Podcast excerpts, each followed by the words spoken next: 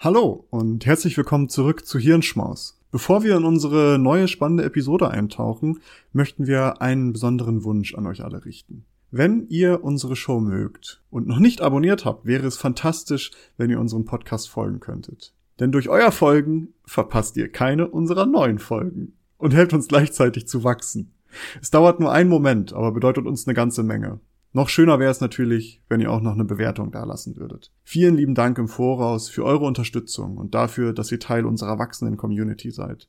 Jetzt aber rein in die Episode. Wir hoffen, dass sie euch gefällt.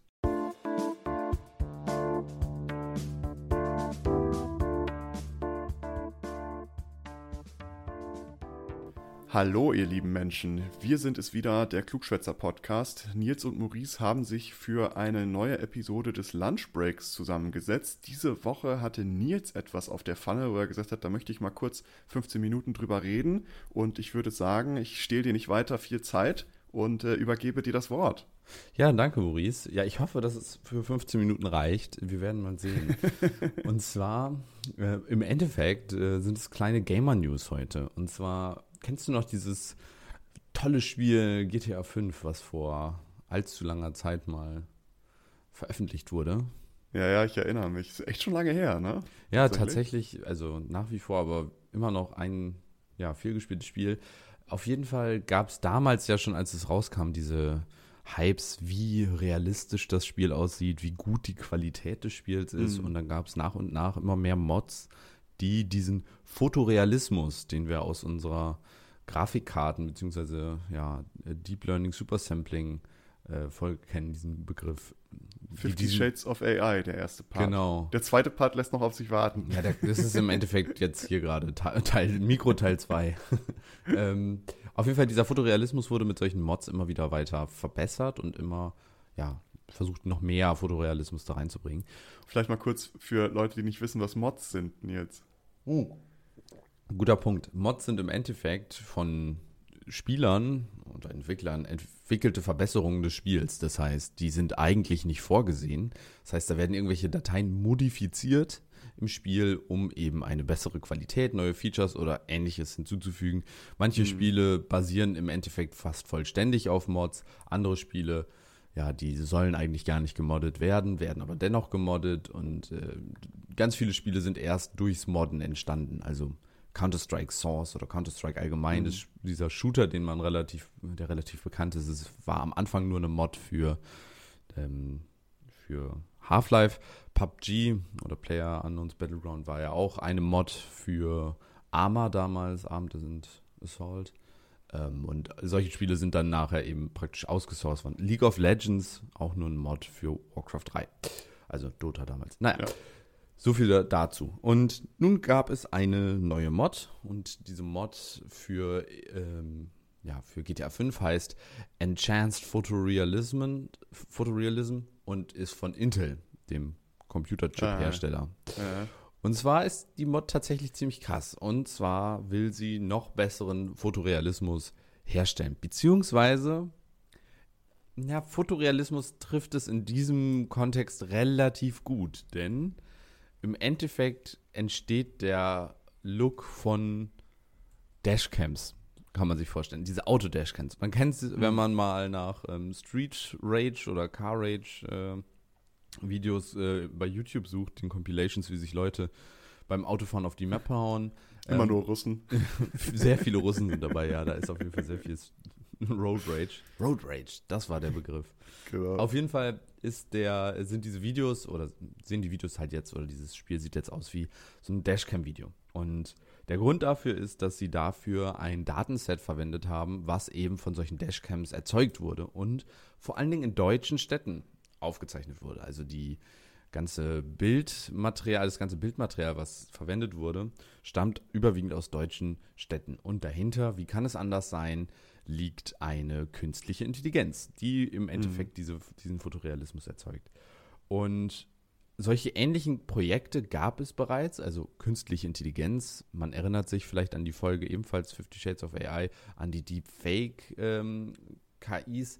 Ähnliche Konzepte wurden auch schon auf GTA angewandt, um eben auch dort diesen Fotorealismus zu verstärken. Aber Dabei gab es einige Probleme. Unter anderem Artefakte, das heißt, äh, im Himmel schwebte auf einmal so ein Baum oder ähm, ein Wal. Ein Wal, ja, also so, äh, ich nenne es mal Halluzinationen waren dann in den Bildern zu sehen, was natürlich äh, automatisch dann dazu führt, dass man aus der Immersion rausgerissen wird und es dann doch irgendwie wieder unrealistisch aussieht. Das Ganze gibt es bei dem neuen Konzept oder dem neuen Mod von Intel nicht. Und dafür verwenden sie nämlich etwas, was ich persönlich sehr interessant und sehr spannend finde. Und zwar gibt es, ähm, also sie analysieren auf der einen Seite das Bild. Das kennen wir ja schon. Sie analysieren also, wie sieht das Bild aus oder benutzen das für die KI. Aber sie nehmen danach noch zusätzliche Sachen, die nennen sie G-Buffer. Und in dem Fall extrahieren sie, naja, andere Daten nochmal aus den Bildern. Also nicht nur die Fotoinformation, sondern praktisch die Objekte. Welches Objekt ist dort tatsächlich in diesem Bild zu sehen? Und über dann verschiedene G-Buffer, also jeder Frame wieder wird analysiert und jedes Pixel bekommt eine ID und diese Pixel-IDs kannst du dann über die Zeit verfolgen. Und dadurch lernst du etwas über das Objekt, beispielsweise dass Autos fahren und Bäume stehen. Und wenn du dann diese Objekte auch noch kategorisierst, kannst du dann im Endeffekt dafür sorgen, dass wenn du dich bewegst, dann weißt du, dass zum Beispiel Autos relativ stationär vor dir wahrscheinlich sind, während Bäume an der Seite vorbei sich bewegen. Das bedeutet aber auf der anderen Seite, wenn du stehst, bleiben Bäume auch stehen. Das heißt, die KI muss bei der Berechnung des neuen Frames oder der Optimierung des neuen Frames dafür sorgen, dass keine zusätzlichen Bäume, so, dass die Bäume dann nicht weiterfahren, so gesehen. Und dafür haben sie dann so gesehen diese sogenannten G-Buffer. Und auch sonst sind die, also es ist ein relativ komplexes System. Das heißt, sie haben diese G-Buffer, sie haben dieses Image Enhancing Network. Das heißt, da wird dann versucht, eins dieser Bilder aus dem gerenderten, also aus dem Spiel, ähm, auf ein tatsächlich reales Bild zu mappen. Das heißt, man guckt in dieser Datenbank von den Aufnahmen aus den deutschen Städten, gibt es ein Bild, wo das Layout relativ ähnlich zu dem ist, was wir jetzt in dem Spiel haben. Also beispielsweise, wir fahren gerade an einem parkenden Auto auf dem rechten Standstreifen vorbei. Naja, dann guckt man in dieser Datenbank, gibt es dort ein Bild, was dem ähnlich ist. Und dann wird das versucht zum, aufeinander zu mappen. Und dann gibt es an, im Anschluss noch so eine ja, Kritik, also wir nennen das äh, Perceptual Discriminator Information. Oder mhm. diesen, äh, nee, den Perceptual Discriminator. Der berechnet so gesehen den Real Score, also der bewertet so gesehen das neu entstandene Bild anhand der, ähm, des, äh, des realen Bildes. Also da gibt es dann auch eine Berechnung, da ist auch wieder eine KI drin, will ich gar nicht so sehr ins Detail gehen. Auf jeden Fall, das wird dann da nochmal berechnet und so gesehen dann optimiert. Und dann gibt es noch einen zweiten Score, der berechnet dann vor allen Dingen auch die, ähm, ja, die, die Position des äh, echten, also des optimierten Bilds mit dem gerenderten Bild. Das heißt, ähm, das muss ja auch gemacht werden. Also nicht, dass dann nachher so eine, eine Kette von, sage ich mal, Frames aus dem aus den deutschen Städten entsteht, sondern es soll ja nach wie vor noch nach dem tatsächlichen Spiel aussehen. Und diese ganzen Berechnungen finden dann praktisch äh, on the fly statt und sorgen halt dafür, dass du eben ein fotorealistisches Bild hast. Das Schöne ist, man kann da, es gibt ein Video dazu bei YouTube und die haben auch eine Projektpage, die werde ich einfach mal in unsere Shownotes hier reinpacken. Ähm, auf der Projektpage gibt es dann, ich weiß nicht, kennst du diese Bilder, diese Schiebereglerbilder, wo du dann praktisch mhm. zwei Bilder in einem hast und dann kannst du mit so einem Schieberegler immer hin und her wechseln und dir dann angucken, wie sah das denn mit oder ohne aus. Und mhm. äh, ich finde, das kann man ganz gut äh, ja, mal benutzen. Ich habe dir das auch mal gerade geschickt, dann kannst du auch parallel mal reingucken. Ich glaube so, nämlich, ja. dass diese, also ich persönlich muss jetzt mal so auf, aus reinem Geschmack sagen, also klar, Fotorealismus, deswegen habe ich gesagt, Fotorealismus kommt ganz gut hin. Es sieht halt aus wie eine Dashcam. So. Mm, und das bedeutet das im Endeffekt, du erkennst halt, dass es nicht die Realität ist. Aber auf der anderen Seite kannst du in vielen Situationen kaum sagen, ob das jetzt ein Dashcam-Video ist oder ob das ein Video äh, aus, aus, ja, aus, aus einem Spiel ist oder so. Das ist schon krass. Schwierigkeiten haben sie, glaube ich, mit, bin ich mir aber nicht sicher, mit Menschen. Da könnte ich mir vorstellen, dass das noch ein bisschen schwieriger ist, weil die menschliche Bewegung und das ganze Konzept der menschlichen Interaktion und so weiter dann doch etwas schwieriger ist. Ähm, relativ unten sieht man mal ein äh, Bild, wo auch ein, ja, ein äh, Mensch drauf ist und der sieht noch sehr computergeneriert aus. Aber auf mhm. der anderen Seite, ja, es ist wirklich äh, sehr, sehr beeindruckend, was Intel da geschaffen hat.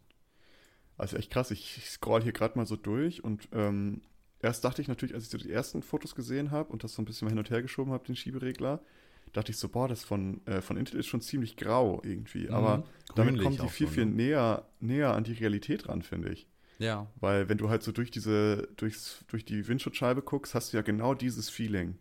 Ja, diese übertriebenen Farben, die man in Spielen hat, oder diesen Blaustich, Ja. den Spieler auch häufig haben, den, den, ja klar. Der ist halt nicht so, nicht so ganz und dass der halt auch so ein bisschen more, also weil bei den Spielen ist es ja manchmal so richtig, die Texturen sind so ganz, ganz klar, weißt du, da guckst du dir Mhm. Asphalt an, siehst da schon direkt so, aber im echten Leben siehst du das ja nicht gar nicht mal immer so direkt und explizit und das sieht schon, ist schon krass, ey. Total. Also dieses ganze Konzept dahinter ist, es zeigt auf jeden Fall so eine Fusion aus, was man mit echten Daten in Spielen machen kann. Ich denke, also Motion Capturing ist für viele wahrscheinlich schon ein Begriff. Da werden ja Schauspieler mit so Punkten im Endeffekt äh, versehen auf dem Körper und anhand dieser Punkte lässt sich dann praktisch ein computergeneriertes Bild oder eine computergenerierte Person auf die Mimik, Gestik und die Körperhaltung und so weiter dieser, dieses Schauspielers oder Schauspielerin setzen. Das ist ja schon der erste Schritt, wo man dann praktisch reale Daten, also die Bewegung, Mimik und so weiter, auf ein künstlich generiertes Objekt generiert. Aber das hier ist ja Mhm. dann der nächste Schritt. Da wird ja nicht nur ein Mensch ausgetauscht, sondern on the fly, wirklich mit, mit 144 Frames unter Umständen pro Sekunde, werden da eben computergenerierte Bilder eben optimiert im Sinne von, ähm, da wird dann praktisch real, realistische äh, ja, Daten mit vereint. Und ich finde diese die, das ganz interessant. Ich persönlich muss aber dazu sagen, ähm, es ist eher interessant aus diesem ja, Konzept oder aus dieser Sicht der äh, ja, der künstlichen Intelligenz, was da möglich ist, weniger aus der Spielsicht. Ich persönlich würde, glaube ich, nicht mit diesem Mod spielen, weil dafür, ja, man spielt ja auch nicht unbedingt, um das real, realistisch aussehen zu lassen, sondern einfach, weil das auch die Farben und so weiter ist ja auch schön anzusehen, dann, wenn es bunter ist. Aber Ja. ich muss sagen, dieses, ähm, dieses, diesen G-Buffer, diese über viele Episo über Episoden oder über viele Input-Frames hinweg zu speichern, welches Objekt das ist und wie sich das Objekt verhält, ist ein extrem interessantes Konzept und ähm, ich glaube, das wird ist in vielen Bereichen weiter ja auch. Krass, ja, das ist schon heftig, weil die müssen dann ja im Grunde genommen, muss das Ding ja wissen, okay, das ist jetzt ein Glas Wasser. Ja. Und wenn man das jetzt mal weiterdenkt, müsste auch wissen, okay, das ist jetzt ein Glas Cola und das sieht dann halt, verhält sich vielleicht auch anders oder irgendwelche anderen Texturen, wenn man es jetzt mal ganz, ganz krass runterbricht im, im härtesten Fall, wenn die irgendwann mal so weit entwickelt sind, dass die halt auch unterscheiden können, okay, das ist jetzt Milch, das ist ein bisschen dickflüssiger als Wasser. Ja. Ähm, das heißt, wenn das von der Tischkante runterfällt, verhält sich das anders. Ja, Und was die halt alles für Informationen dann speichern müssen, also allein zur, zur Physik von Gegenständen oder von Flüssigkeiten oder von was auch immer, das ist schon richtig krass. Ja, auf jeden Fall. Ich muss sagen, da, das ist dann nochmal eine ganz neue ähm, Kategorie. In der künstlichen Intelligenzforschung, also gerade im Bereich der Artificial General Intelligence, gibt es auch die aktuelle, ja, diese Grundregel, dass ähm, Domain Knowledge, also physikalisches Wissen beispielsweise, ein wichtiger Faktor ist, der für ja, so eine Artificial General Intelligence wichtig ist. Das heißt, ähm, dass die KI entweder gelernt oder eben schon hart reinprogrammiert, so gesehen ein, ein Modell der physikalischen Umgebung hat, also tatsächlich auch weiß, wie sich Dinge verhalten in dieser Umgebung und dass das ein wichtiger Faktor dafür ist, um zu verstehen, ja, wie sich das äh, verhält. Also von daher, Mhm. spannendes Thema. Ich glaube, wir werden da noch viel in, in den nächsten Jahren sehen. Und es ist wieder auch interessant, finde ich, dass viele dieser großen Neuerungen häufig mit Spielen ja, äh, umgesetzt Ja. werden. Einfach weil Spiele mit die ja realistischsten und größten Simulationen sind, die wir aktuell haben und sich da daher Ja. für solche Sachen natürlich auch wunderbar eignen. Vielleicht nochmal eine ganz kleine Empfehlung zum Schluss, wenn man so auf fotorealistische Grafik oder sowas steht. Es gibt momentan ein Projekt, was jetzt auch von Microsoft gekauft wurde, von Ninja Theory. Äh, einige Spielfreaks werden die vielleicht kennen. Ähm, die haben jetzt ein Projekt, Project Mara heißt das. Und da bauen die ein Spiel, was nur in einem Apartment stattfindet. Aber dieses Apartment basteln die so realistisch nach und auch mit so einer Detailgetreue, äh, mit so einer, mit so einer Detailtiefe auch, dass du zum Beispiel, wenn du so auf Objekte ranzoomst, dass du auch so Staubschichten und sowas siehst. Ach krass. Und das, dass Staub auch genau diese Textur hat wie Staub und ähm, das muss man, kann man sich mal reingucken. Project Mara heißt das. Da gibt es auch ein paar Videos davon, wie das dann in Engine, also in dem Spiel aussieht. Ist auch richtig krass. Die machen das aber wirklich noch mit so Capture-Methoden. Die gehen ja. durch und capturen das und lassen das dann halt nachrendern. Aber ähm, nur noch mal so auf das Fotorealistische. Das war das Krasseste, was ich lang, seit langem gesehen habe. Das wollte ich noch mal am Ende kurz dazugeben. Ja, spannend. Ja, in dem Sinne würde ich sagen, sind wir auch durch für heute. Ähm, vielen genau. Dank für eure Aufmerksamkeit und bis zum nächsten Mal. Bis dann. Ciao. Danke, dass ihr diese Episode komplett gehört habt. Solltet ihr uns hier noch nicht folgen, würden wir uns sehr freuen, wenn ihr unseren Podcast abonniert und bewertet. Wir stecken viel Arbeit in dieses Projekt und freuen uns über jedes Feedback. Folgt uns gerne auch auf Instagram und oder Twitter, wenn ihr absolut nichts mehr verpassen wollt. Links dazu findet ihr in der Episodenbeschreibung. Danke für den Support, hoffentlich bis zum nächsten Mal.